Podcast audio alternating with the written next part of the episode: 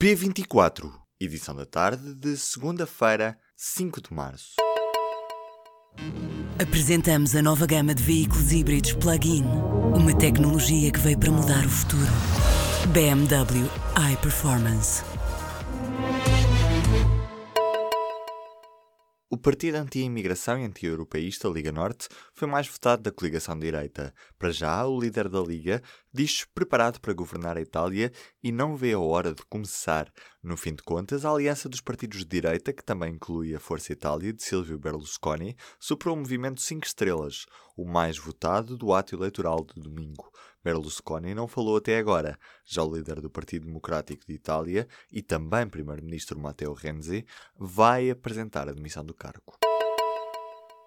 As associações académicas e de estudantes ameaçam manifestar-se se o Ministério da Ciência e Ensino Superior não responder até ao final desta semana às propostas que têm vindo a ser feitas para o setor. As associações dizem que têm encontrado por parte da tutela um silêncio ensurdecedor. Essencialmente, os estudantes mostram-se contra a proposta de redução em 5% do número de vagas nas universidades e politécnicos em Lisboa e Porto, uma medida que dizem não representa qualquer incentivo para que os alunos escolham o interior do país para fazer os seus cursos. Os primeiros ministros de Portugal e Espanha assistiram nesta segunda-feira em Elvas ao lançamento do concurso para a ligação ferroviária entre Évora e a fronteira. Este trajeto de quase 100 km é a maior obra ferroviária realizada em Portugal nos últimos 100 anos.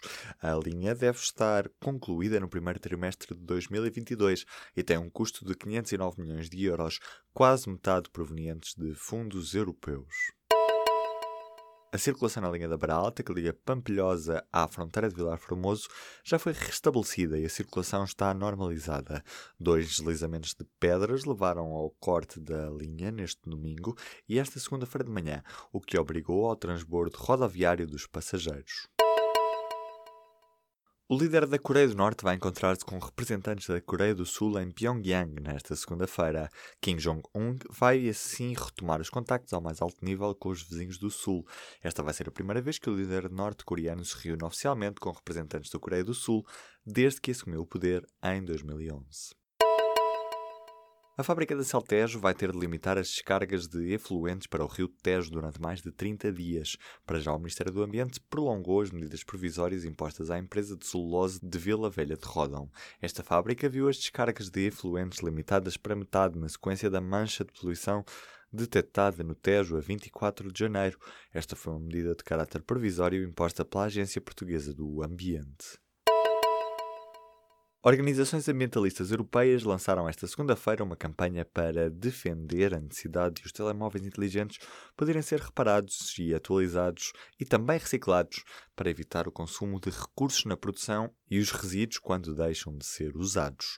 Na Europa, existem mais telemóveis do que habitantes e desde 2007 foram produzidos mais de 7 mil milhões destes equipamentos. A Zero é a associação portuguesa que faz parte deste grupo de organizações europeias. O número de mulheres nas Forças Armadas está a descer desde 2010. No ano passado foi atingido o valor mais baixo, dados de um estudo que considera esta descida inesperada e paradoxal. A percentagem de mulheres nas Forças Armadas baixou de 13% em 2010 para pouco mais de 10% em 2017, ano em que o efetivo totalizava menos de 3 mil mulheres.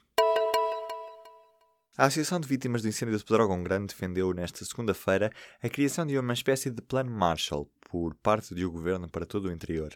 Na prática, exigem fundos em grande escala para o desenvolvimento das regiões do interior.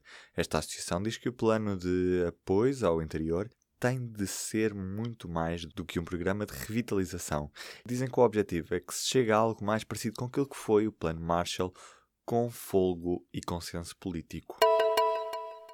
O Facebook lançou este domingo um inquérito a centenas de utilizadores que utilizam a plataforma em inglês a perguntar se a rede social deveria autorizar os utilizadores do sexo masculino a pedir fotografias de cariz sexual a raparigas adolescentes. Depois do coro de críticas, a pergunta desapareceu. A rede social já pediu desculpas e diz-se tratar de um erro.